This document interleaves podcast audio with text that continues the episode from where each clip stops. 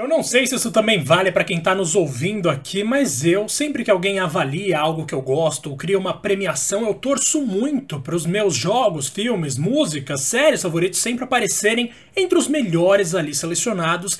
E hoje eu, Diego Lima e o Rodrigo Rossano vamos avaliar a lista do Metacritic que tem os 100 melhores jogos da história, Rodrigo. Tudo bom? Fala, Diegão. Tudo beleza, cara? E aí, galera? Sejam bem-vindos a mais um episódio aqui do Two Player Podcast, o seu podcast, fala a verdade, favorito, que rola sempre às terças e sextas. Como é que tá essa lista aí, cara? Porque hoje a gente vai focar primeiramente no top 10, e é um top 10 aí que vale uma discussão profunda, hein, velho? Cara, com certeza, né? O nosso foco realmente é o top 10. Eu falei mais sem que a gente vai comentar o top 100. Também vamos falar. A gente também realmente vai falar do top 100, mas o foco aqui são os 10 melhores jogos de todos os tempos pro Metacritic. Agora, vamos esclarecer uma coisa, Rodrigo. Não é o Metacritic, a empresa Metacritic, se é que é uma empresa, sei lá como funciona, que dá as notas para os jogos. Todas as notas que você vê no Metacritic, que são da crítica e dos usuários, é uma média com base nas avaliações de pessoas que entraram lá no site ou que tiveram seus reviews considerados no site. Então, assim, quando você vê lá, você abre o Metacritic, olha lá e tá lá, Red Dead Redemption 2, nota 97 para crítica. Isso não é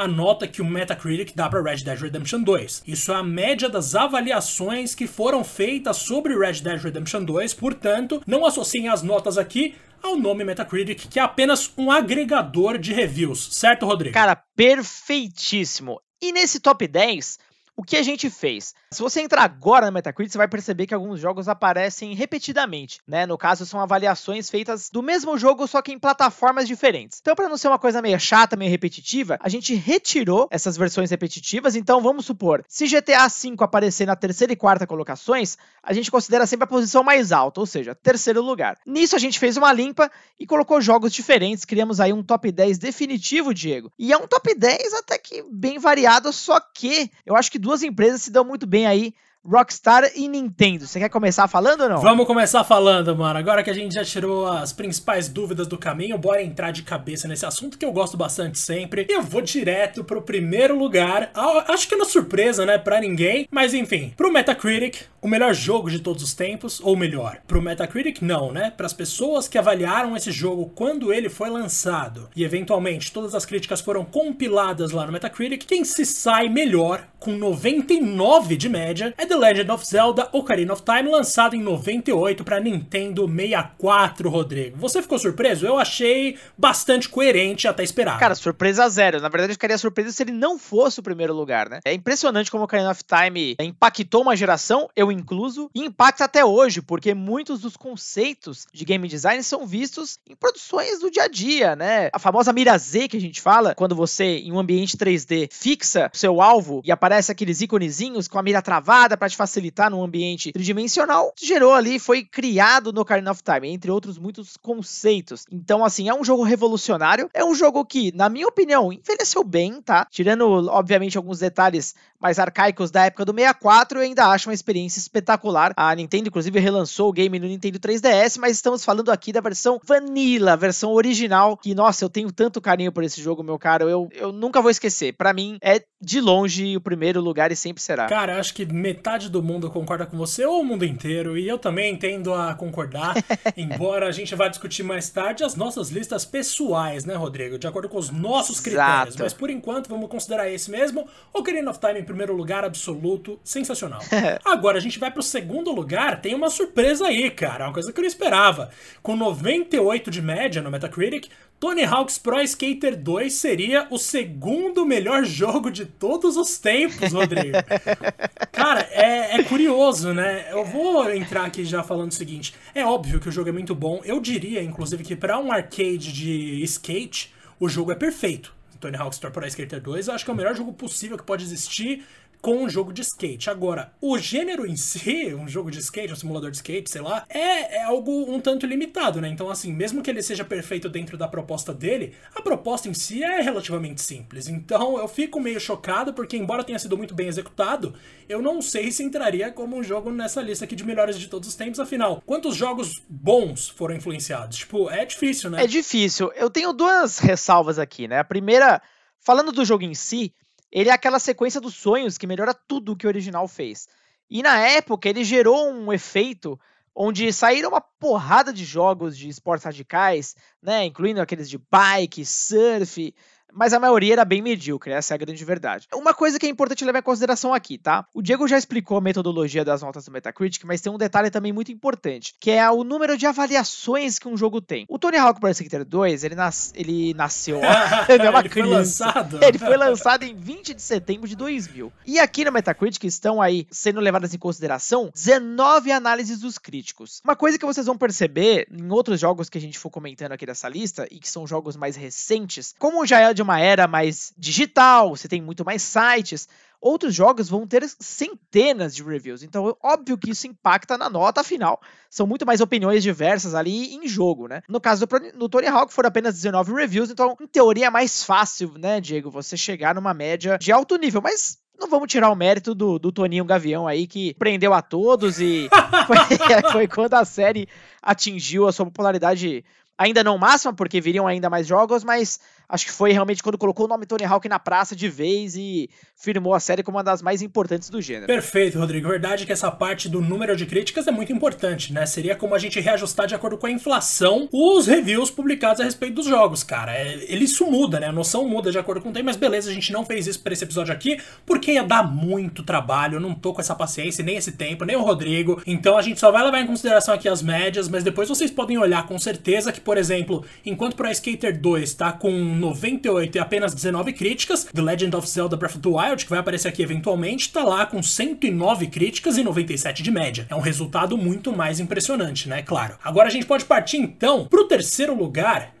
Aliás, antes de eu comentar aqui esse terceiro lugar, que eu já acho menos polêmico, vou deixar claro também uma coisa, né? A gente olha aqui numa lista que diz, ah, os melhores jogos de todos os tempos. Mas provavelmente muita gente que fez a análise na época que o jogo saiu jamais imaginou que seria entraria numa lista desse tipo. Eles simplesmente falaram, caraca, esse jogo é muito bom, ele merece uma nota 9,5, por exemplo. E se muita gente pensou isso, o jogo acabou ficando com uma média absurdamente alta e entrou pros melhores de todos os tempos, ainda que na real seja lá um jogo muito bom e só isso, tá ligado? Então assim, tem muita coisa, tem muitas nuances aí aí que entram em jogo, né? Eu acho que tem outra coisa também, né, Diego? Só para finalizar isso que você tá falando, que tá perfeito, existe também um outro detalhe importante, né? As críticas, elas vão ficando cada vez mais profissionais, mais pesadas também, mais detalhistas. Então, estamos falando aqui de alguns jogos que na época, eu me lembro bem, cara, dessa. Eu comprava muitas revistas, por exemplo, quase todo review era 8 para cima. Qualquer jogo que tivesse a nota 7,5, você tinha certeza que era um desastre. Só para você ter uma noção do nível que era. Então, assim, era muito mais fácil, aparentemente, ter uma uma nota alta nos anos 2000, ali no comecinho dos anos 2000, do que hoje em dia, onde são levados muitos critérios em consideração, né? A gente tem muitas opções também, então os reviewers estão pegando no pé com mais detalhes. Enfim, tem toda uma história aí envolvida, um peso histórico envolvido que a gente não vai colocar no jogo aqui, claro, mas é evidentemente que ele existe. É, o distanciamento histórico é importante na hora de avaliar uma obra artística, né, cara? Tipo, quando surgiu o surrealismo, ninguém sabia que estava surgindo o surrealismo. Esse termo foi identificado, foi criado criado muito mais tarde e as obras importantes para o movimento foram identificadas muito mais tarde também. Então, assim, tudo que a gente fala, como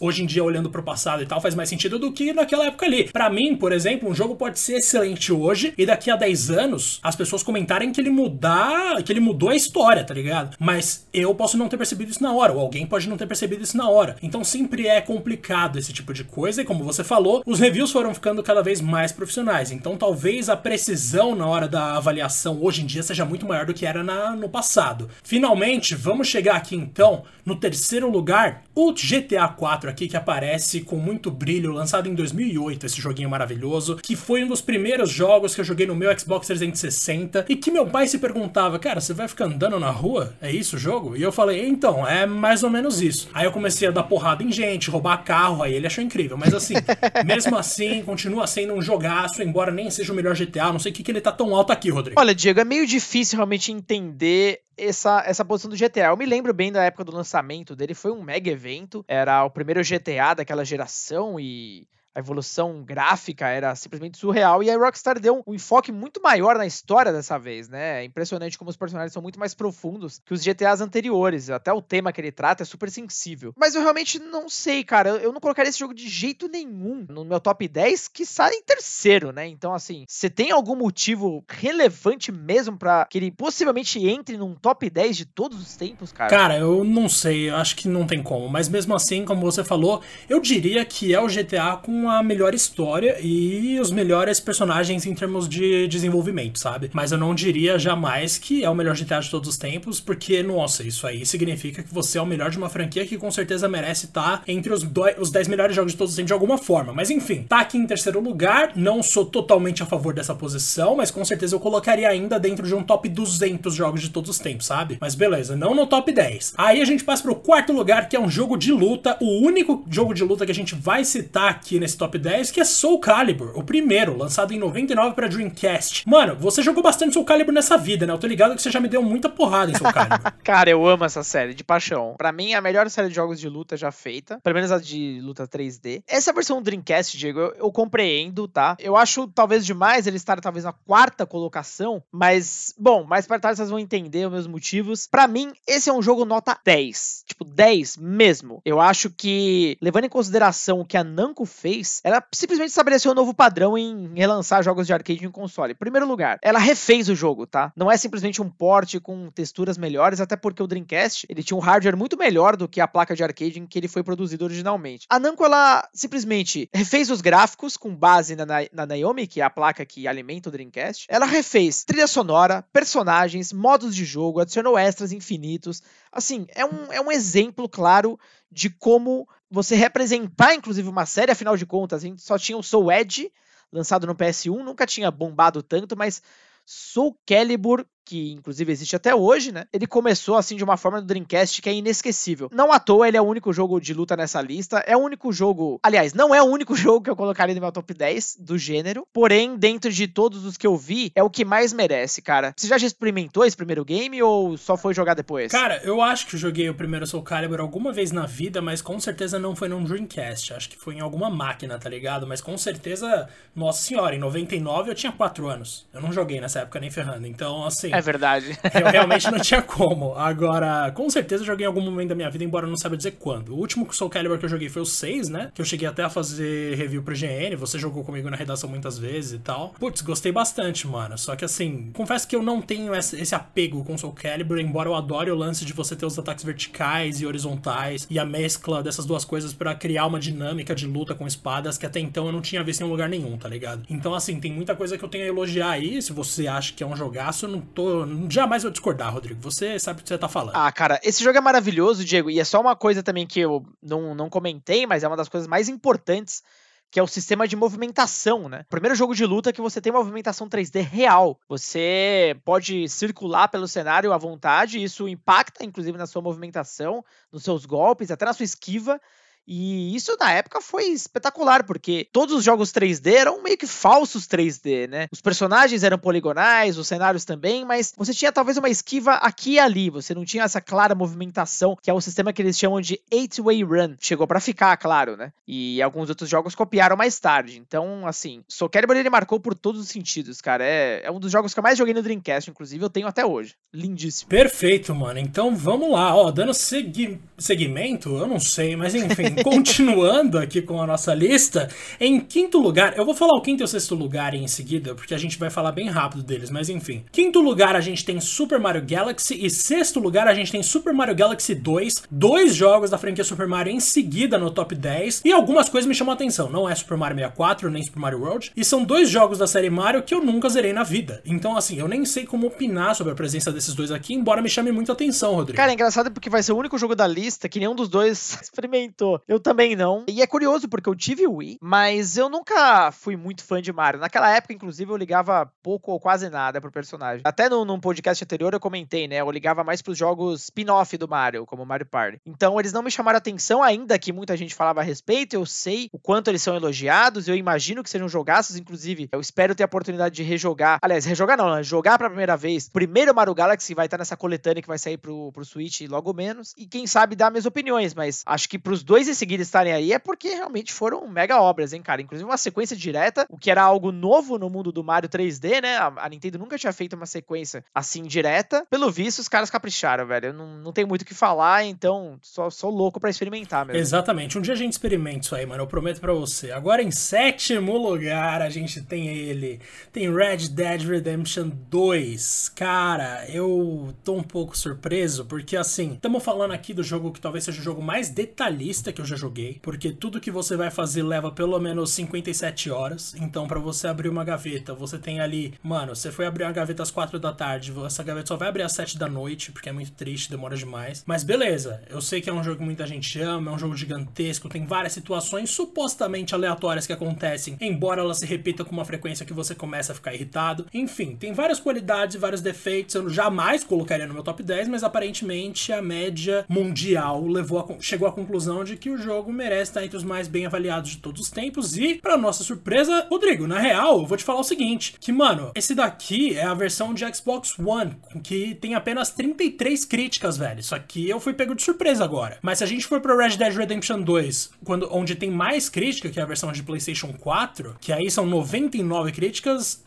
se mantém em 97. Que estranho, né, velho? Puta, esse sistema do Metacritic é todo doido. Mas enfim, velho, beleza. Vai, vamos manter essa mesmo, é sétimo lugar, show. Se vocês entrarem na lista de fato, vocês vão perceber que ele tá em oitavo, mas como a gente falou, a gente tá tirando repetições. Eu não colocaria, eu quero saber você, Rodrigo. Eu também não, Diego. Ele não entraria nem no meu top 100, inclusive. Eu elogiaria a Rockstar pelo trabalho que eles fizeram. Realmente é o mundo aberto mais detalhado que existe, acredito eu. A movimentação do personagem é espetacular, os mínimos detalhes, até o gameplay eu achei muito interessante uma evolução claramente ali do, do, GTA V. Mas eu achei um jogo tão chato, Diego, tão chato, um ritmo lento. O personagem se move, nossa, é, são tantos frames de animação, é tanta perfeição que acaba atrapalhando, na minha opinião, né? O fato, o simples fato de você abrir uma gaveta é uma tortura. Isso para mim foi me consumindo, cara. Fui cada vez menos me permitindo curtir o jogo por esses detalhes que me davam preguiça. A história ela tem um potencial enorme, mas eu também não curti muito um pouco de repetição ali que rola, movendo ali de um acampamento para outro. Então assim, eu espero que um dia, Diego, eu dê uma segunda chance real, porque eu comprei esse jogo no lançamento e foi a minha pior compra, assim, de lançamento nessa geração, na minha opinião, tá? Porque realmente eu gastei uma fortuna ali e no fim não joguei nada. Algum dia eu vou olhar pra minha coleção e falar, putz, tem esse jogo aqui que eu ainda não zerei, não tenho mais nada para jogar, bora lá dar uma segunda chance, porque nesse momento ele, nossa, tá longe, não entraria não. Beleza, acho que a gente já falou bastante desse jogo, eu sei que tem muita gente que gosta, eu vou evitar comprar briga com as pessoas. A última coisa que a gente precisa no mundo, afinal, é de gente brigando por videogame. A gente parte agora pro oitavo não, lugar, que também é da Rockstar, que é GTA V. GTA V que tá entre os jogos mais impactantes do mundo e sei lá, talvez não, né? É, maluco, é a né? obra de entretenimento, considerando todas as vertentes que existem no entretenimento, incluindo música e filme. GTA V lucrou mais do que tudo, Rodrigo. Tudo. Então, assim, como é que a gente vai criticar um jogo desse, né? E além de ter batido vários recordes e tudo mais, é um jogo divertido demais, mano. Com três personagens ali que você realmente gosta de controlar. O Trevor, para você conseguir quebrar tudo, embora eu odeie controlar o Trevor na história porque eu queria que ele morresse logo no começo. O Michael, que tem uma história toda zoada, que é um bagulho triste pra caramba, e ao mesmo tempo a gente não sente lá tanta dó dele assim porque ele também não presta. E o Franklin, que é o típico protagonista de GTA que eu adoro. Então, assim, jogaço, não tenho aqui o que criticar. Colocaria sim no meu top 10, colocaria em várias listas desse mundo aí. Simplesmente adoro GTA V, mano, de verdade. Ah, faço praticamente das suas palavras as minhas, cara. Eu nossa, eu comprei esse jogo no lançamento, na época do PS3, não me arrependi nem um pouco. Foi o GTA um dos GTAs que eu mais curti jogar do começo ao fim. Basicamente não tenho o que reclamar, eu adorei os personagens, as nuances, as diferenças entre eles. Ri para caramba nas missões, como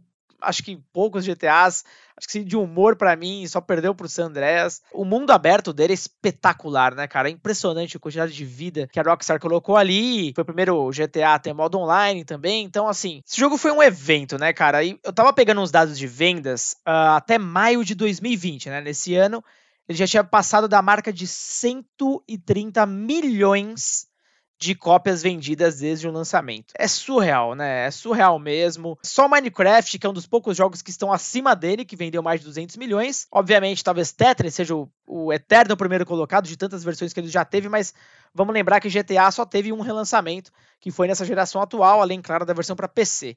E esse jogo ele não sai da lista de mais vendidos, cara. Desde o lançamento dele. É um, é um fenômeno. Ele bomba em, em transmissões ao vivo, toda hora tem uma promoção dele. O GTA Online tem cara que não vai morrer nunca.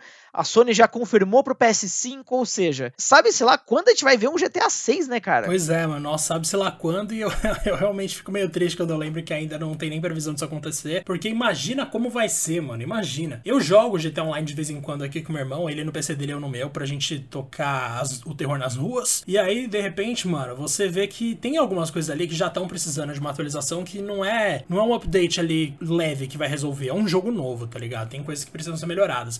Mas, mesmo assim, GTA V continua sendo um fenômeno e, velho, eu realmente Puta, eu tenho muito orgulho desse jogo, mano. Não sei porquê. Eu olho para ele e penso, nossa, que da hora, mano. Talvez esse jogo seja a melhor coisa que aconteceu na indústria, de, certa forma, tá ligado? Porque, nossa, é tanta gente, mano, que foi seduzida por esse negócio. Vamos partir pro nono colocado, que é The Legend of Zelda Breath of the Wild. Então, assim, temos mais um Zelda no top 10 e, de fato, um grandíssimo jogo que, nossa senhora, quando saiu conquistou todo mundo e por mim merecia estar tá muito mais pra cima nesse top 10 aqui, porque em comparação com os outros que a gente falou até agora, Breath of the Wild realmente traz uma noção de liberdade assim que poucos jogos conseguiram me trazer e a ideia de você conseguir escalar montanha sem ter que ficar pulando com a câmera num ângulo errado que nem Skyrim também é sensacional. Cara, esse jogo ele deu uma aula, né, de como fazer um jogo de mundo aberto. É impressionante.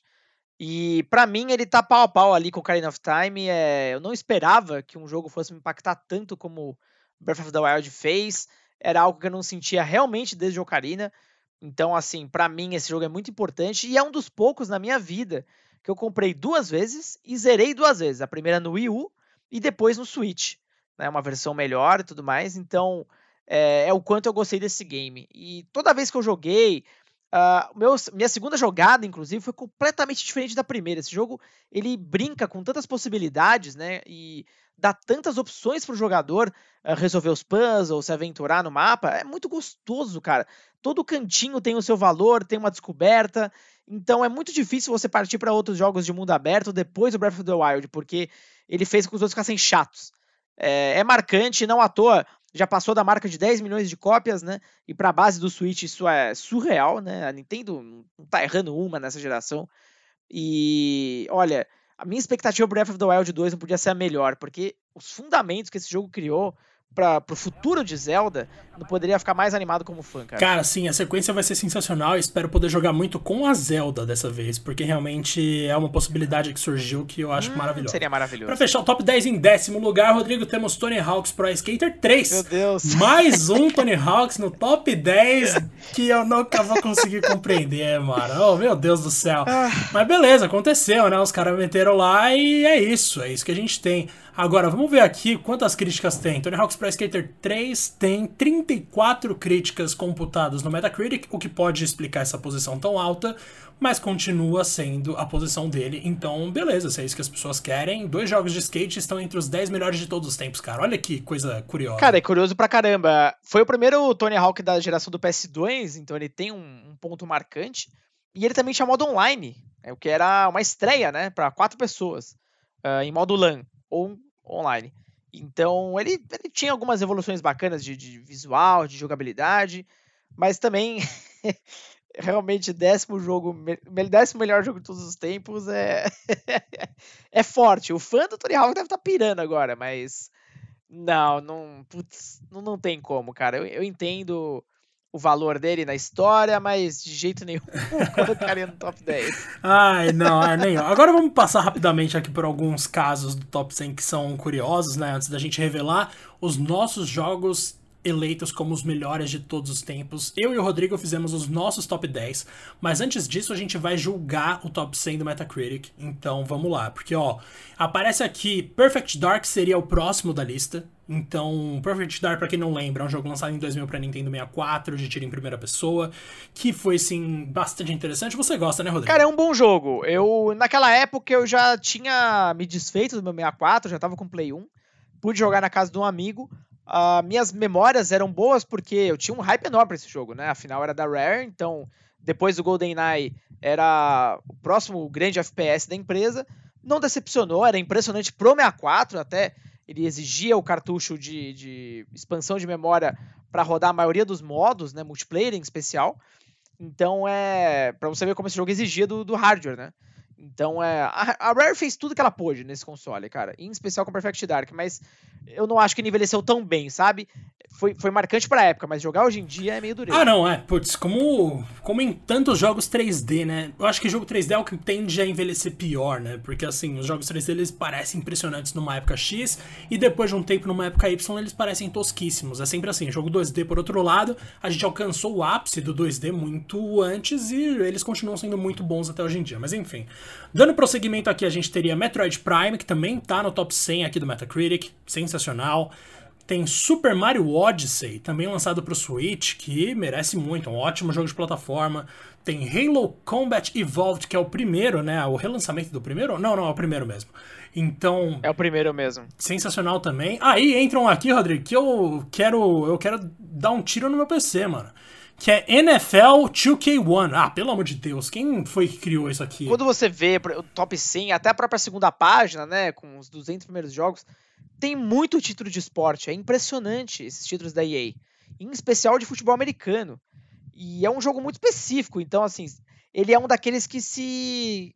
que se beneficia, né, Diego? De ter poucos reviews. E poucos reviews positivos.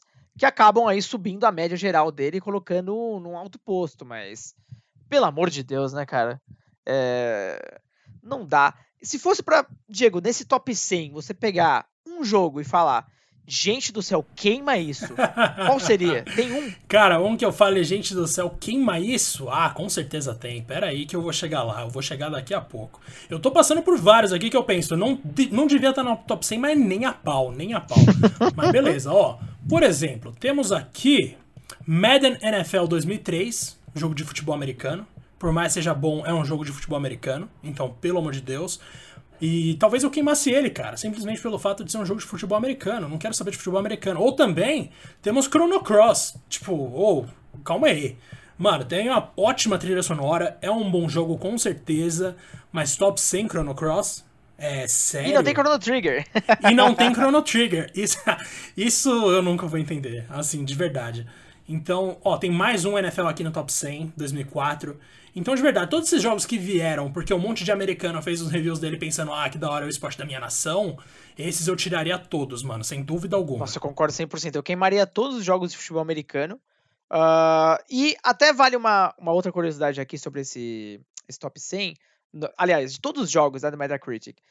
É, vale lembrar, né? O, o site em si, a proposta dele, começou com os jogos de Play 1.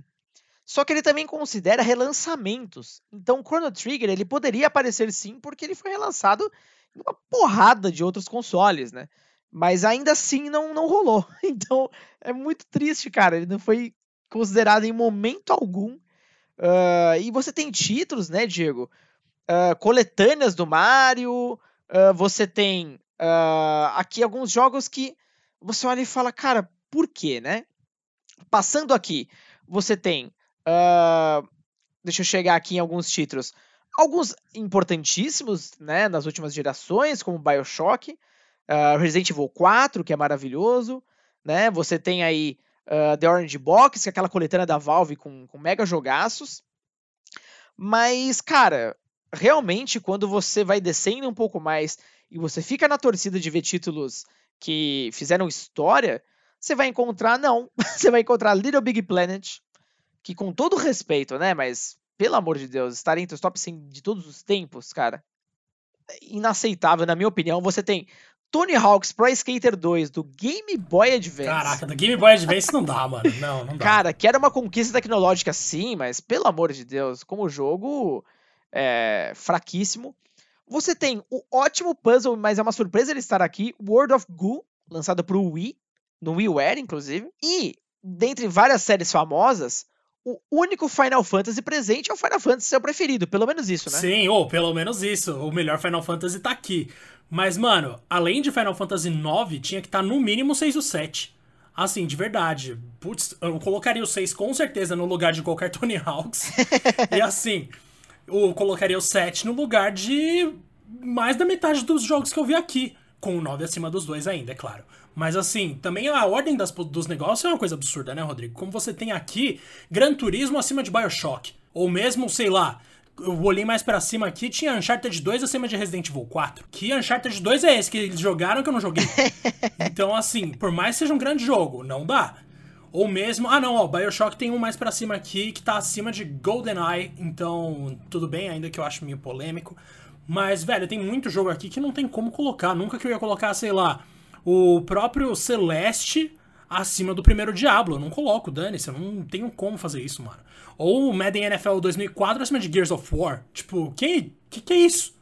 É uma loucura isso aqui, de verdade. Cara, é muito maluco, né? E de todos os 100 primeiros jogos, o único desenvolvido pela SEGA que aparece no ranking é, curiosamente, o Jet Grind Radio, que foi lançado pro Dreamcast.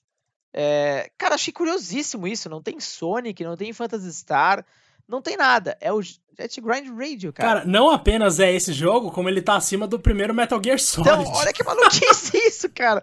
É, Jet Grind Radio é um jogo maravilhoso. Depois ele ganhou uma sequência bem mais fraca, inclusive, no primeiro Xbox.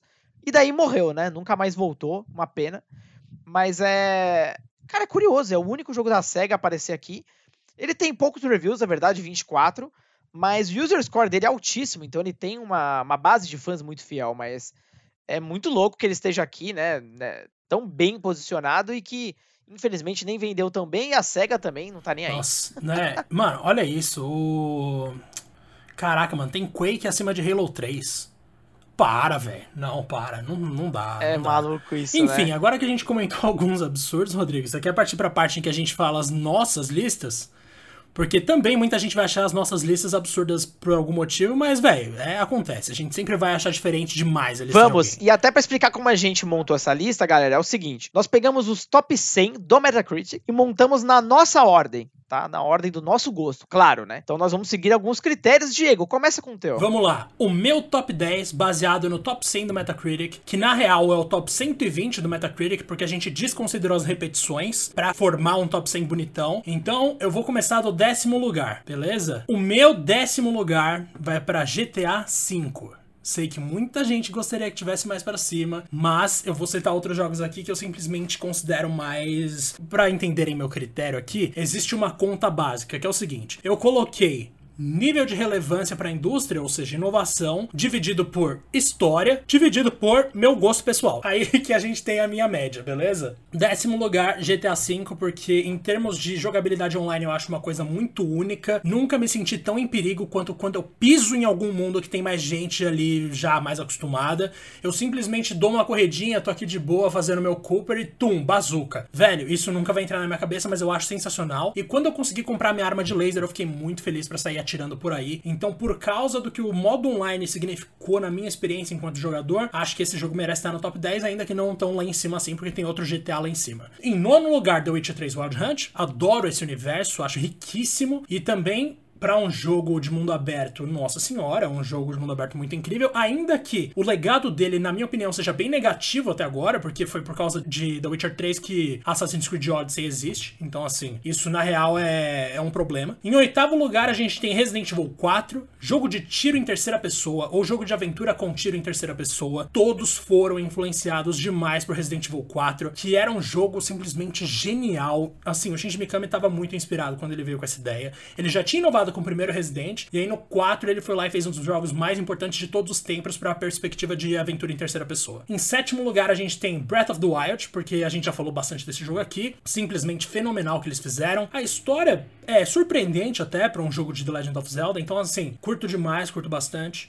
Em sexto lugar, eu coloquei o primeiro The Last of Us, que em termos de narrativa foi algo muito poderoso quando eu vi. Foi o primeiro jogo em muito tempo que me fez pensar tanto nos personagens e me preocupar tanto com quem estava envolvido ali na história. Então, em termos de narrativa, esse jogo foi extremamente inovador, pelo menos do meu ponto de vista. Foi algo. Putz, cara, eu lembro até hoje, eu não tinha o PS3, mas eu fiz questão de assistir a história inteira e depois, quando eu finalmente consegui meu PS4, eu joguei pelo menos umas quatro vezes em seguida, porque eu não conseguia me desapegar da Ellie e do Joel. Em quinto lugar, um jogo que também tá no top 100 do Metacritic pro meu orgulho, Final Fantasy IX, porque esse foi o primeiro jogo que me mostrou quão bonita uma história de um videogame poderia ser. Esse jogo é o meu jogo favorito de todos os tempos. Se fosse uma lista de jogos favoritos, ele estaria em primeiro lugar, em segundo lugar, ele iria até o 15 lugar. Só aí que eu começo a gostar de alguns outros jogos quase no mesmo nível. Então, Final Fantasy IX é extremamente importante na minha vida e extremamente importante para mim em termos de arte enquanto videogame, porque, puta, cara, a história amadurece num nível que eu acho sensacional. Os personagens são maravilhosos, a trilha sonora é maravilhosa, as referências ao teatro são maravilhosas. Então, assim, riquíssimo. Quarto lugar, eu tenho Skyrim, que é um ótimo jogo de fantasia medieval. Não tem uma história tão boa quanto os jogos que eu já citei aqui, mas em termos de construção de mundo e liberdade ali, atmosfera e tudo mais, eu acho Skyrim muito competente. Final Fantasy IX, por outro lado, em termos de jogabilidade, não era necessariamente inovador, por exemplo. Em terceiro lugar, Chrono Trigger, porque tem uma mistura muito boa ali de história legal e inovação, porque a gente tá falando de um jogo de RPG daquela época ali dos anos 90, que não tinha batalha aleatória. Então, cara, isso era algo milagroso. Segundo lugar, Ocarina of Time, Rodrigo. Então não é o meu primeiro lugar, eu deixei esse em segundo, porque em primeiro lugar eu vou colocar GTA San Andreas, porque esse jogo me ensinou o que de verdade era um mundo aberto. O conceito já tinha sido apresentado, mas só San Andreas me falou, mano, isso é o que você pode se divertir, isso aqui é liberdade, isso aqui é você fazer o que você quiser. Então assim, código para deixar todo mundo maluco, código para fazer carro voar, código para você ter uma arma gigante, código para você pegar o seu coletinho salva-vidas, código para meter um paraquedas, pegar um helicóptero, subir, pular de paraquedas, cair em cima de um prédio, sacar uma sniper, começar a atirar nas pessoas no chão, atirar em helicóptero quando aparece algum helicóptero. Então, assim, é uma coisa riquíssima. San Andreas, para mim, é uma experiência realmente incomparável dentro dos videogames, cara. Essa foi minha lista, agora é a sua. Perfeito, cara, perfeito. Bom,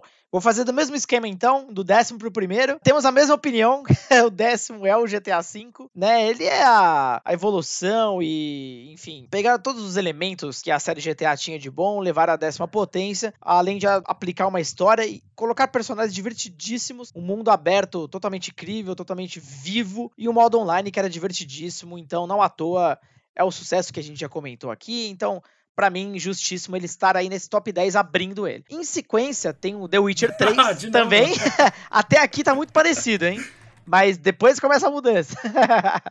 Pelos mesmos motivos que o Diego falou, ele é um jogo muito influente nessa geração. Ele mostrou o que um jogo de mundo aberto no PS4 Xbox One deveria ser, né? Não à toa a CD Projekt Red ganhou a relevância que ganhou nessa geração e agora eu mal posso esperar pelo Cyberpunk. A partir da oitava posição começa a mudar tudo, Diego. Oitava colocação para mim é o Tekken 3. Cara, é impressionante o quanto eu joguei esse jogo e assim como o Soul Calibur, e eu já vou fazer uma dobradinha porque o Soul Calibur é o sétimo, mostrou para mim, ele apresentou para mim a Namco como uma empresa assim de um outro nível, como também com esses dois jogos ela provou que era na, pelo menos naquela época, a empresa que tinha como modelo como trazer um game dos arcades para console. No caso, o Tekken 3 no PS1 e o Soul Calibur do Dreamcast. Cara, o Tekken 3 no PS1, inclusive, ele é uma bruxaria, porque o Tekken 3 já rodava numa placa de arcade que era muito superior ao que o Play 1 tinha de hardware. Então a Namco teve que fazer uma magia ali para sacrificar os cenários, mas ele reinvestiu isso nos personagens, que eram de altíssima qualidade. E a quantidade de coisas extras, as CGs, você tinha modos paralelos, um modo até de vôlei, que era engraçadíssimo. Então, por essas e outras que ela me divertiu tanto, esses dois jogos me fizeram amar jogos de luta 3D como nunca. E é impressionante. A Namco daquela época, cara, para mim era outro nível. Hoje eu já, já não concordo tanto. Indo pro sexto lugar, eu fico com o primeiro Diablo, né, o Diablo, inclusive, no Metacritic que fecha a primeira página, é o centésimo colocado. Cara, você colocou o primeiro Diablo? Puta, eu Sim. fiquei muito feliz agora. Porque eu tava com muita dúvida de colocar. e eu acabei não colocando, mas assim, nossa, o primeiro Diablo é maravilhoso. Cara, é impressionante esse jogo. jogo, é espetacular. Ele, eu joguei ele tanto, eu tenho até uma história que contei pro Diego que rodei tanto ele no meu computador que o meu CD quebrou, ele rachou.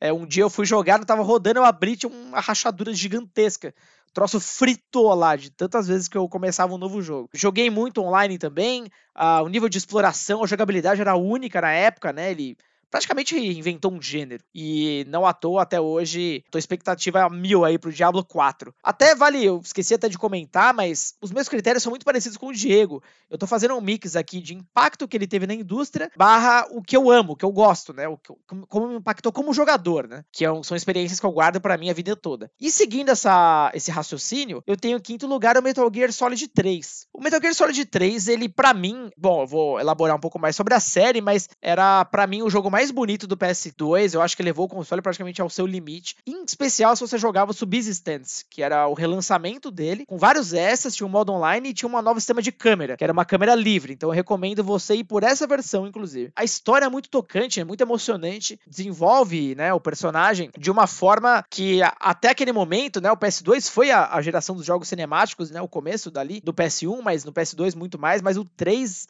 estabeleceu um novo padrão. Era um jogo espetacular, do começo ao fim. Zerei inúmeras vezes.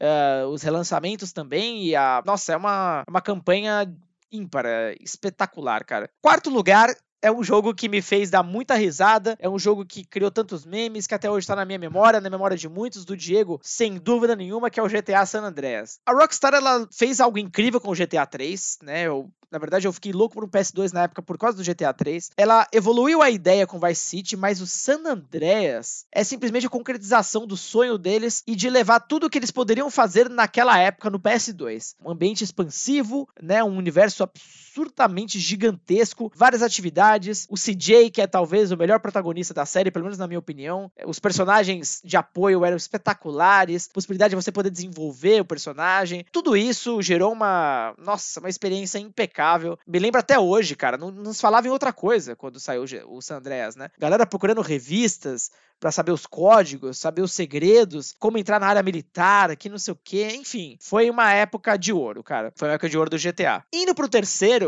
é o início da época de ouro de uma grande série que eu já comentei aqui, e no caso eu tô falando do primeiro Metal Gear Solid. Esse jogo ele me marcou porque no PS1 eu já tava acostumado a, a grandes jogos, mas da forma como era Metal Gear Solid, que ele parecia um filme, era uma experiência nova para mim. E eu não conhecia ainda, inclusive, Metal Gear, não conhecia Solid Snake. Eu só conhecia a série por meio de uma demo um disco demo que eu tinha pro PS1, que tinha só aquela missão de entrada. E eu já fiquei apaixonado, eu falava, nossa, que jogo é esse? Que que é isso? Preciso conhecer. Quando eu finalmente pude pôr as mãos no jogo, cara, eu perdi as contas de quantas vezes eu zerei o, o Metal Gear Solid em seus inúmeros relançamentos, né? Seja no PS2, seja no, no PS3. Para mim é o meu jogo favorito da série até hoje. Por mais que Solid 3 seja espetacular, que o Solid 5 tenha um gameplay muito interessante, mas eu acho que na soma de todos os fatores, para mim o Solid 1 ainda é o melhor, tem o melhor antagonista também, na minha opinião. Cara, que jogaço! E levava o PS1 ao limite, né? Era totalmente 3D, uma experiência espetacular. E a minha dobradinha não poderia ser outra.